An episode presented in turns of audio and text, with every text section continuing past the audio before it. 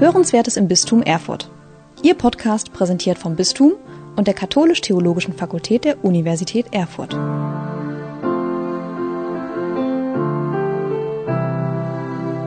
Liebe Hörerinnen und Hörer, herzlich willkommen zu einer neuen Folge von Hörenswertes im Bistum Erfurt. Mein Name ist Sophie von Kalkreuth und ich spreche heute mit Markus Globisch über seine Forschung zur Religionskritik bei deutschen Top-Influencern und Influencerinnen. Hier aber erst einmal ein paar Informationen zu unserem heutigen Gast. Markus Globisch, der 1991 in Kamen geboren wurde, hat an der Martin-Luther-Universität Halle-Wittenberg katholische Theologie, Musik, Pädagogik, pädagogische Psychologie und Instrumentalpädagogik studiert. Seit 2021 promoviert er an der Katholisch-Theologischen Fakultät hier in Erfurt. Ja, willkommen, lieber Markus. Ähm, wir starten am besten auch gleich direkt mit deinem äh, Promotionsprojekt, äh, das den Arbeitstitel trägt Religionskritik in YouTube-Videos beliebter InfluencerInnen, empirisch-qualitative Rekonstruktion religionsbezogener Denkweisen in Videodokumenten. Das ist ja ein sehr spezielles Thema. Wie genau bist du darauf gekommen? Ja, hallo erstmal, schön, dass ich da sein darf. Ähm, das war eine ganz mh, persönliche Erfahrung, die ich gemacht habe, um auf dieses Thema zu kommen. Äh, ich hatte, ich habe eigentlich mit YouTube und Social Media gar nicht persönlich so viel zu tun gehabt, bis ich mit meiner Promotion angefangen habe. Seitdem bin ich sehr interessiert, was da so alles passiert.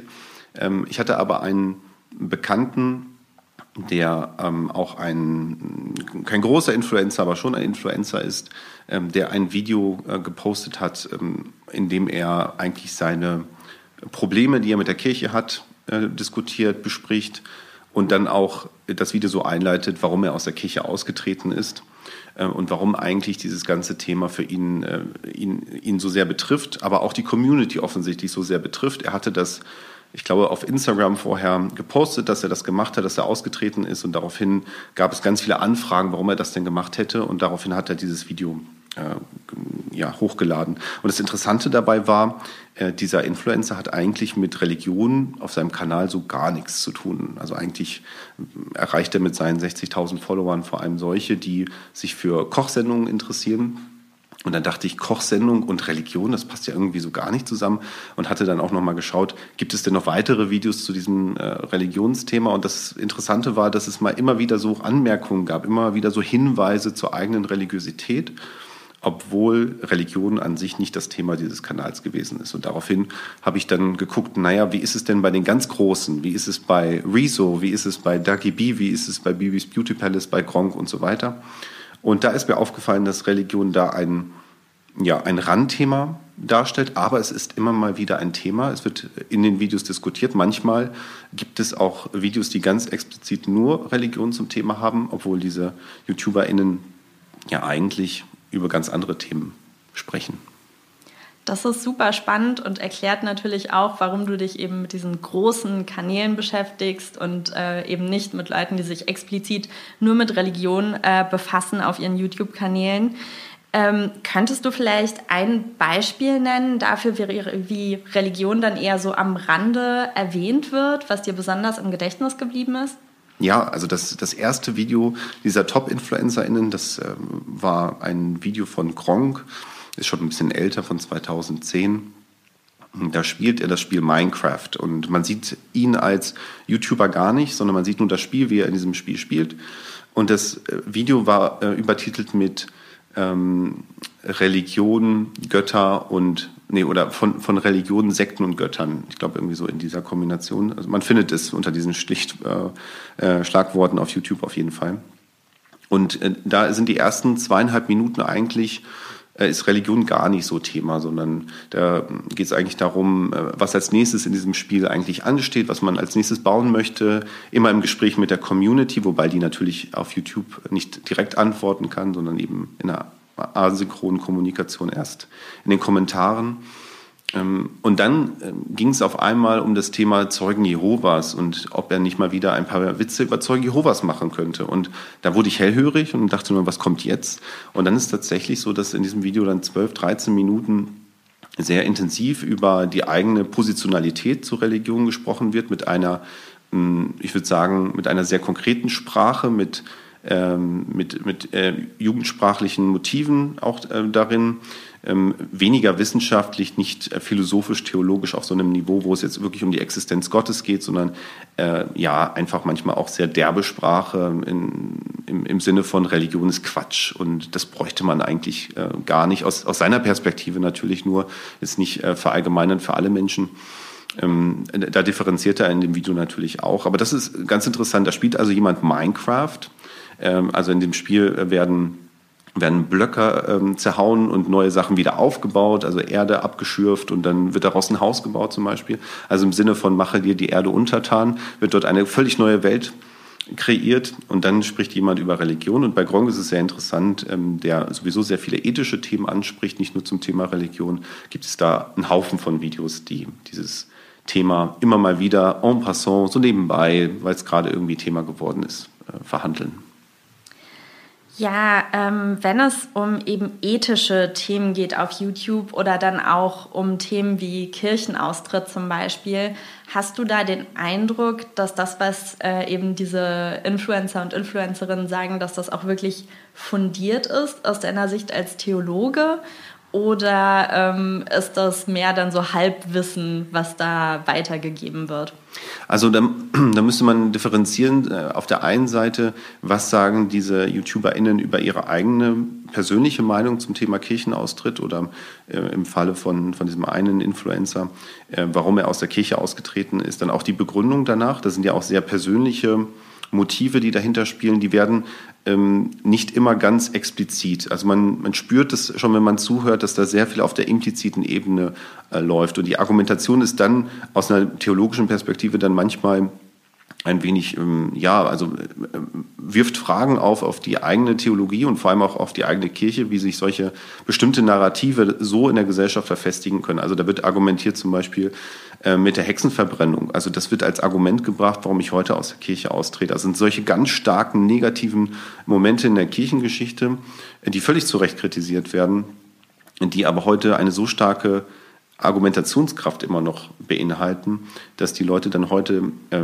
zumindest sagen sie es, dass sie aus den Gründen auch aus der Kirche austreten, dann tatsächlich austreten. Ob das wirklich der Fall ist, ob das, ob jetzt ähm, die mm, zum Beispiel die Missbrauchsfälle ähm, in der katholischen Kirche vor allem, ob das tatsächlich die Gründe ist, in dem Sinne wird es eigentlich nicht so richtig plausibel argumentiert, sondern es sind eher ganz viele ja, Gefühle, die da eine Rolle spielen. Da werden ähm, Motive auch aus der Kindheit dann hervorgeholt. Zum Beispiel, ich war, also nicht ich, sondern dann sagt es einer, äh, ein, ein YouTuber-Kollektiv, die auch Let's Plays distribuieren, die sagen dann zum Beispiel, als Kind war ich Messdiener, aber es hat damals schon überhaupt keinen Sinn gemacht und irgendwie hat mir das gar nichts gebracht. Und dann kommt äh, auch die Theodizee-Frage immer mal wieder ähm, hervor und dann dann werden da so theologische Themen angeschnitten, aber die werden selten zu Ende gedacht und ausdifferenziert. Und der andere Punkt ist dann, wenn es um die Frage geht, was passiert eigentlich nach, der, nach dem Kirchenaustritt. Da sind die YouTuberInnen relativ gut informiert, zumindest informieren sie sich, äh, was das für sie persönlich bedeutet,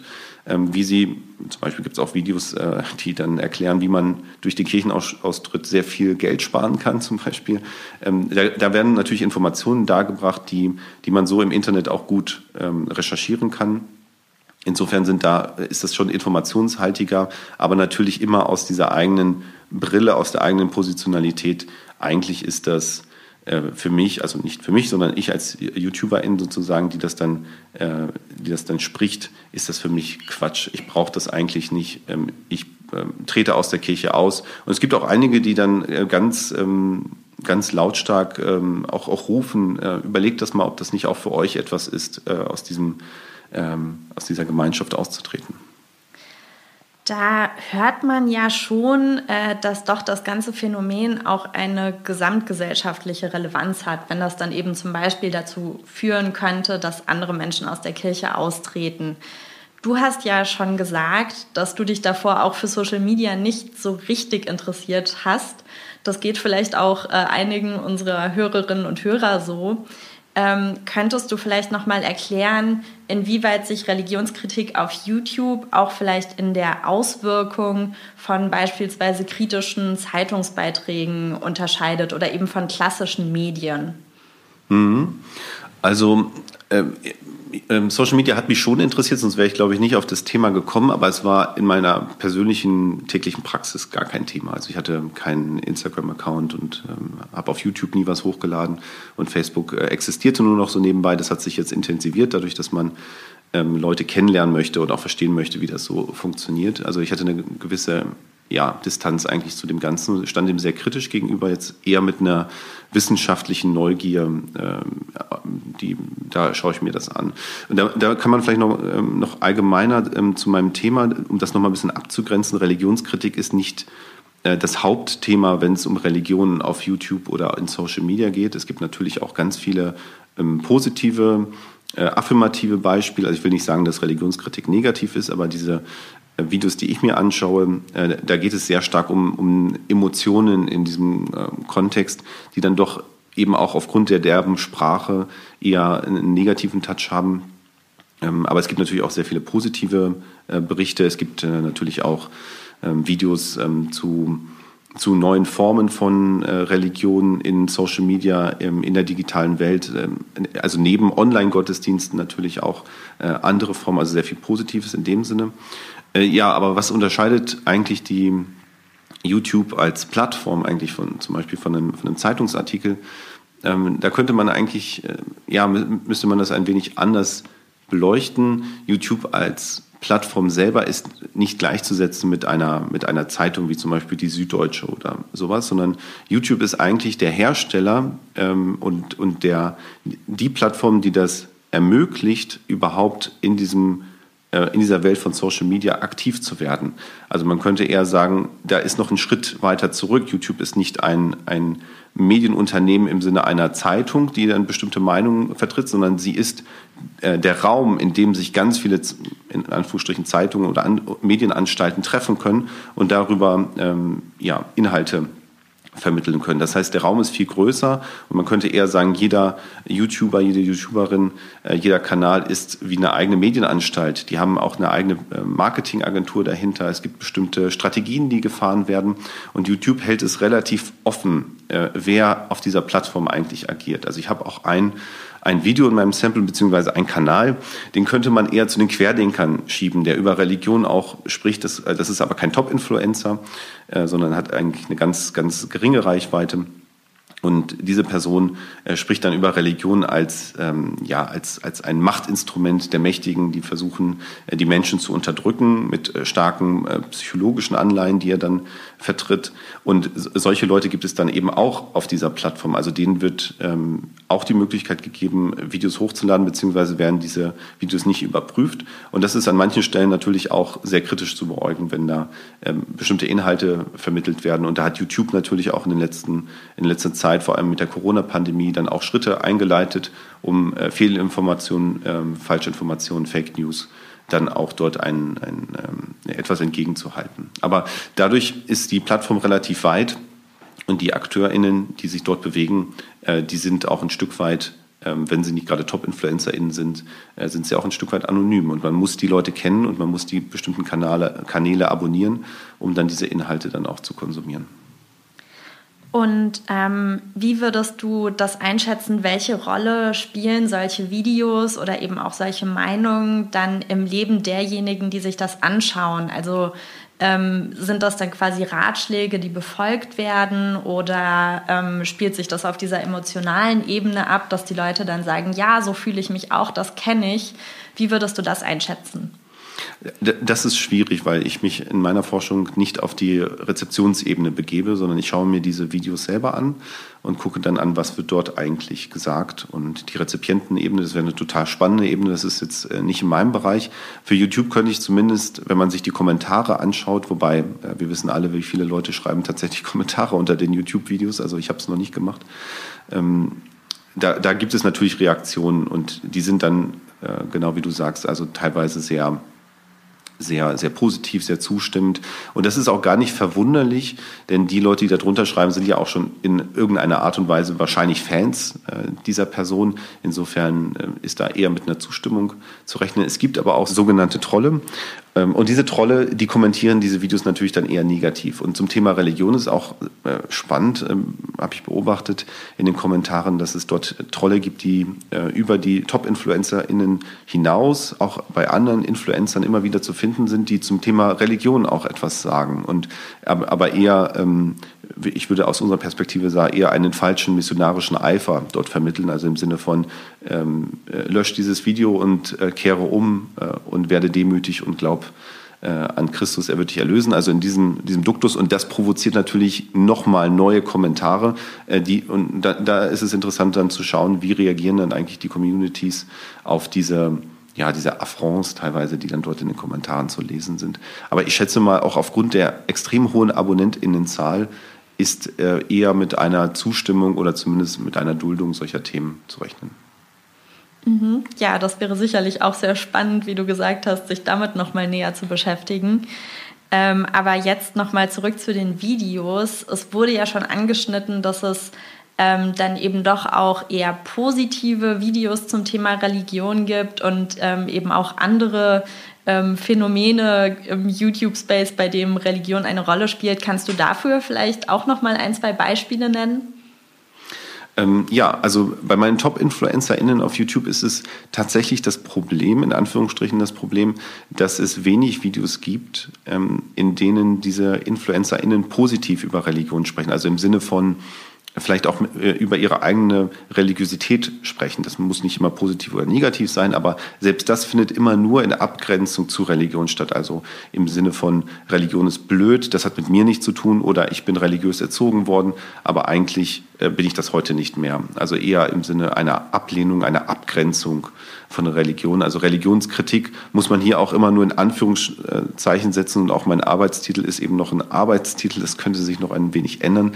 Also ob das wirklich immer nur Kritik äh, in dieser Art und Weise ist, das, das, ähm, da bin ich mir auch nicht so ganz sicher. Es ist auf jeden Fall eine Abgrenzung. Es gibt dann Videos bei den Top-InfluencerInnen, in denen Religion thematisiert werden, die jetzt, ich würde sagen, wo Religion einfach ein Thema ist, aber ähm, äh, diese Kategorien positiv, negativ dort eigentlich gar keine Rolle spielen. Es gibt einen, also es gibt mehrere Videos, aber ein Video, das ich, ich gerade im Kopf habe von einem Kollektiv, die auch spielen, also auch Let's Plays sowieso. Let's Plays sind so die äh, Formate überhaupt auf YouTube äh, oder ein, eines der größten, größten Formate die über äh, die eine Stunde über die Bibel sprechen, nämlich in Form eines Quizzes. Also die werden dann gefragt, äh, äh, wer waren die zwölf Apostel und äh, mussten aus dem Alten Testament dann tatsächlich auch Geschichten rekonstruieren. Und das habe ich mir dann eine Stunde lang komplett durchgeguckt, weil ich sehr interessiert war, was kommt da jetzt. Aber es war ziemlich ähm, ja, neutral. Die haben halt dieses Spiel gespielt, die haben die Antworten gegeben. Manches fanden sie lustig, manches fanden sie ein wenig komisch.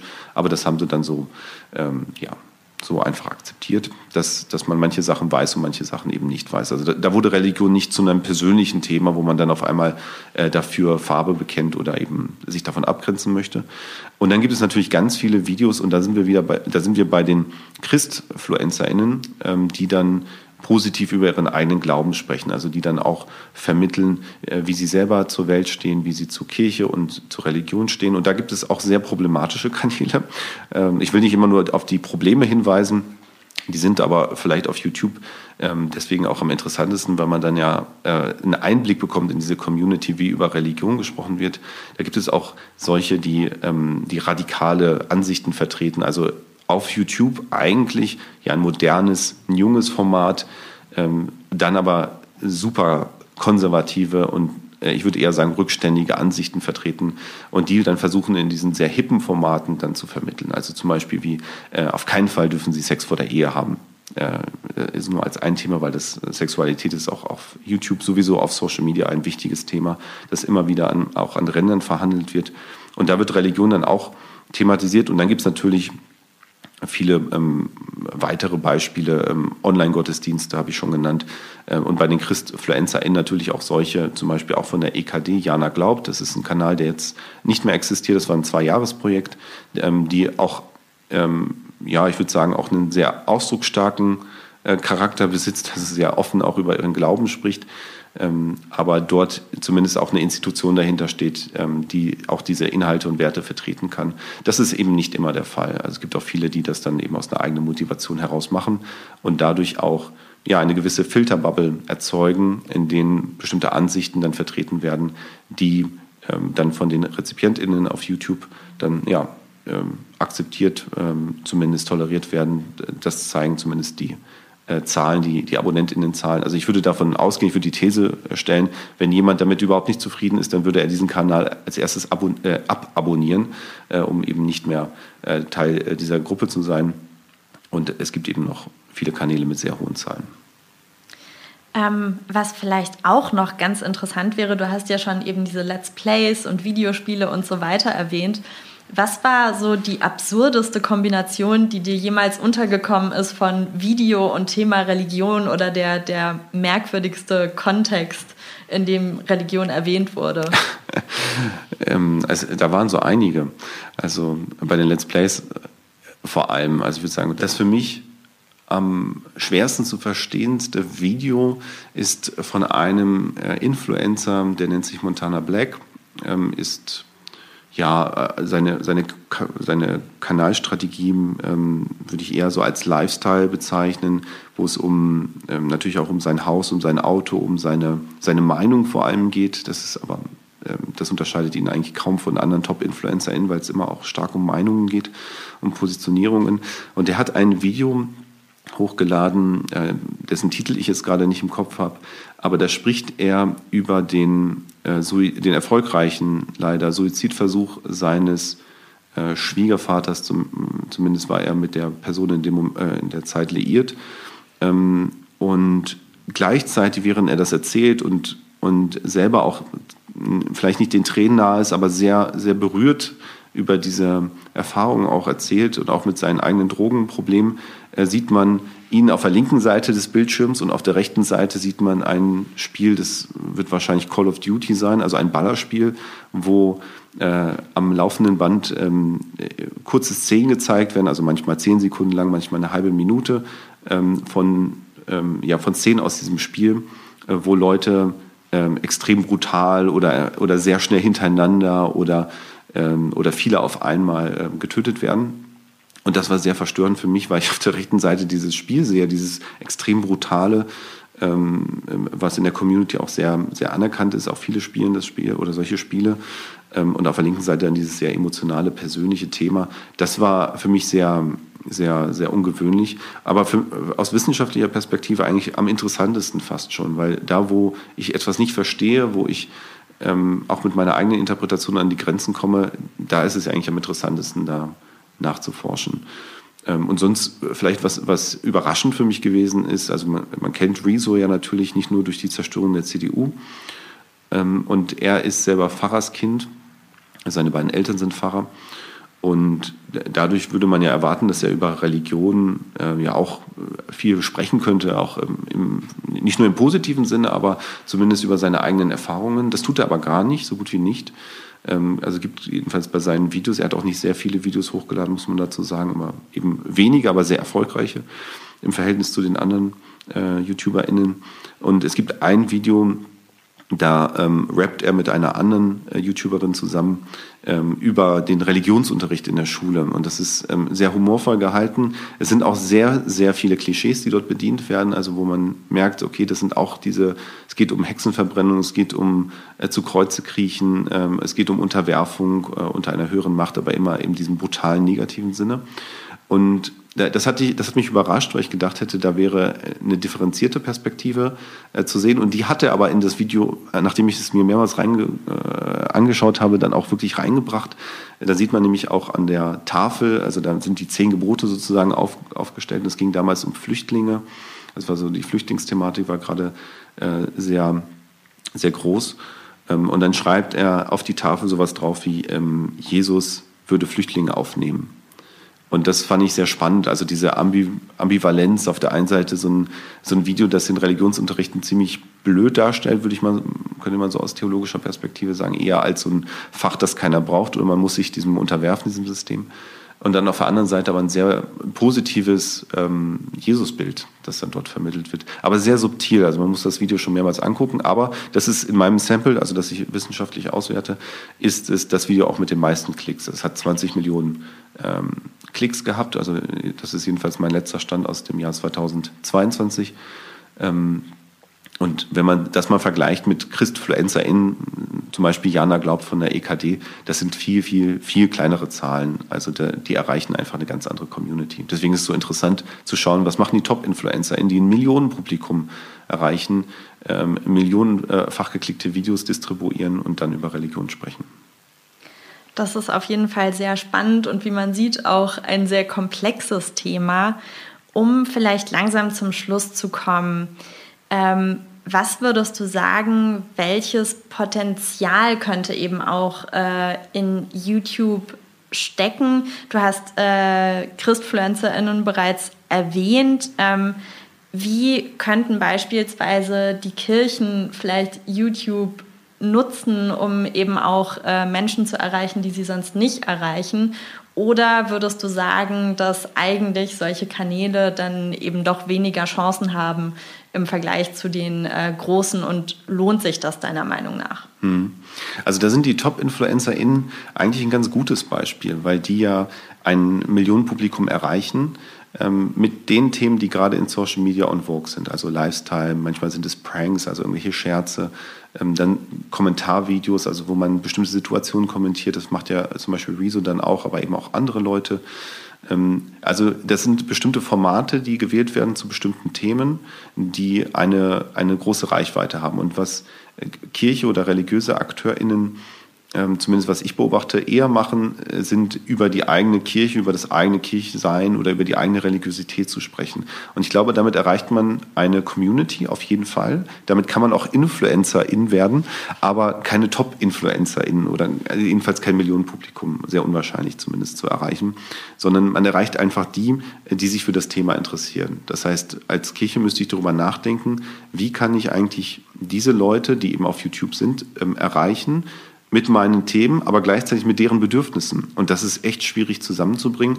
Es gibt einen, ähm, einen, einen Kanal, leider habe ich den Namen jetzt gerade nicht im Kopf, weil der auch nicht Teil meines Samples ist und auch aus dem englischen Bereich stammt, aber den ich sehr interessant fand, zumindest das letzte Video, was ich mir angeguckt habe.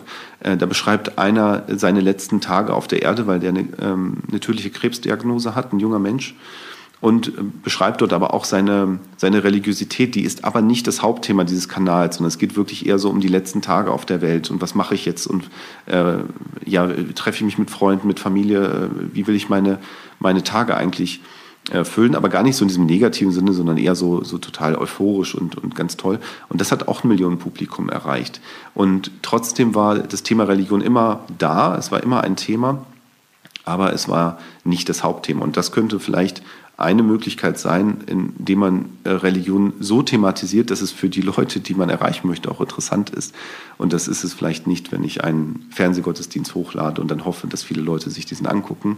Ähm, das machen die jetzt nicht nur. Oder wie bei Jana Glaubt und bei ähnlichen Kanälen, wo man dann über äh, religiöse ähm, Fragen spricht. Ja, das haben Menschen auch. Die haben auch Fragen äh, zum Thema Sexualität oder zum Glauben und so weiter. Ähm, aber sie müssten auch ein Angebot bekommen, warum es denn eigentlich so interessant ist, das mal aus einer anderen Perspektive zu betrachten. Und das könnte ähm, durchaus eine Reichweite haben, also quasi Religion als Thema, aber eher als Nischen-Nebenthema, ähm, sondern eher begleitend nebenbei, ähm, was dann mit äh, thematisiert werden kann. Aber so ein Kanal ist mir bisher, zumindest im deutschsprachigen Raum, bei den Top-InfluencerInnen noch nicht äh, untergekommen. Es gibt einige, die sind religiös, ähm, aber die sprechen dann eigentlich zu ihrer Religiosität nicht. Ja, wir werden sehen, wie sich das weiterentwickelt. Jetzt erstmal vielen Dank, lieber Markus, äh, dass du hier warst und mit uns über YouTube und Religion gesprochen hast. Und vielen Dank natürlich auch an Sie, liebe Hörerinnen und Hörer, fürs Zuhören. Und in der nächsten Folge, die am 17. Februar erscheint, spricht mein Kollege Matthias Höfenhaus mit Stefanie Feder über Frauenförderung in der katholischen Kirche. Sie hörten Hörenswertes im Bistum Erfurt. Ihr Podcast präsentiert vom Bistum und der Katholisch-Theologischen Fakultät der Universität Erfurt.